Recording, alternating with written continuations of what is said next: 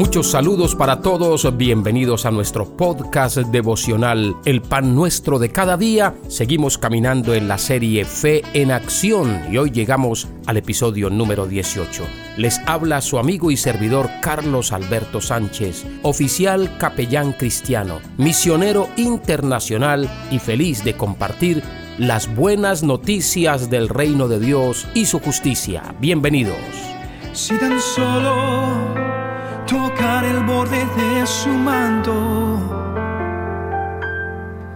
Si tan solo pudiera ver su rostro. Si tan solo pudiera tocar sus manos, libre sería. Yo sé si tan solo tocar el borde de su manto, oh, si tan solo, si tan solo pudiera oír su voz,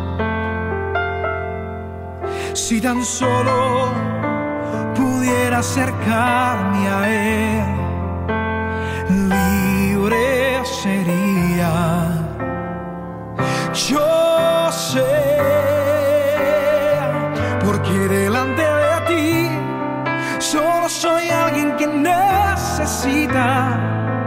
un del maestro para ser liberado. Porque delante de ti solo soy Recuerden que Jesús dijo no solamente de pan vivirá el hombre, sino de toda palabra que sale de la boca de Dios. Por eso vamos a leer hoy Marcos capítulo 5 versículos 21 hasta el 43. Y vamos a disponernos para que sea Dios nutriendo nuestros espíritus, nuestras almas y todo nuestro ser. Jairo ruega por su hija. Cuando Jesús pasó otra vez en la barca al otro lado, se reunió una gran multitud alrededor de él. Así que él se quedó junto al mar y vino uno de los oficiales de la sinagoga llamado Jairo, y al verle se postró a sus pies y le rogaba con insistencia diciendo, mi hija está al borde de la muerte. Te ruego que vengas y pongas la mano sobre ella para que se sane y viva. Jesús aceptó la invitación y fue con él. Y una gran multitud le seguía y le oprimían.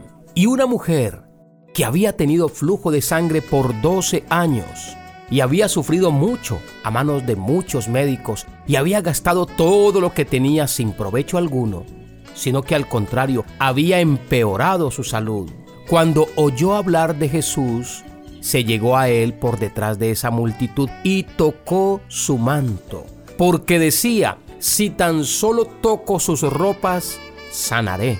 Al instante, la fuente de su sangre se secó y sintió en su cuerpo que estaba curada de su aflicción. Y enseguida Jesús, dándose cuenta que había salido poder de él, volviéndose entre la gente, dijo, ¿quién ha tocado mi ropa?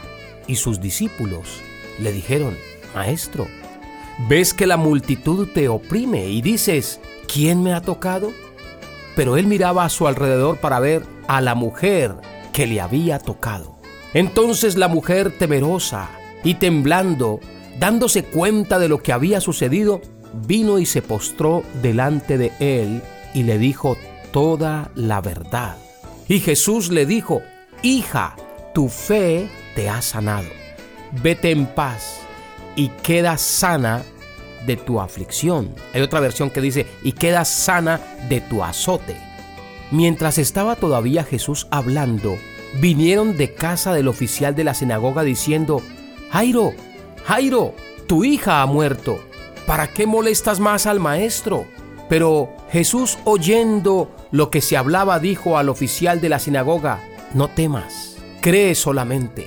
Y no permitió que nadie fuera con él, sino solo Pedro, Jacobo y Juan, el hermano de Jacobo.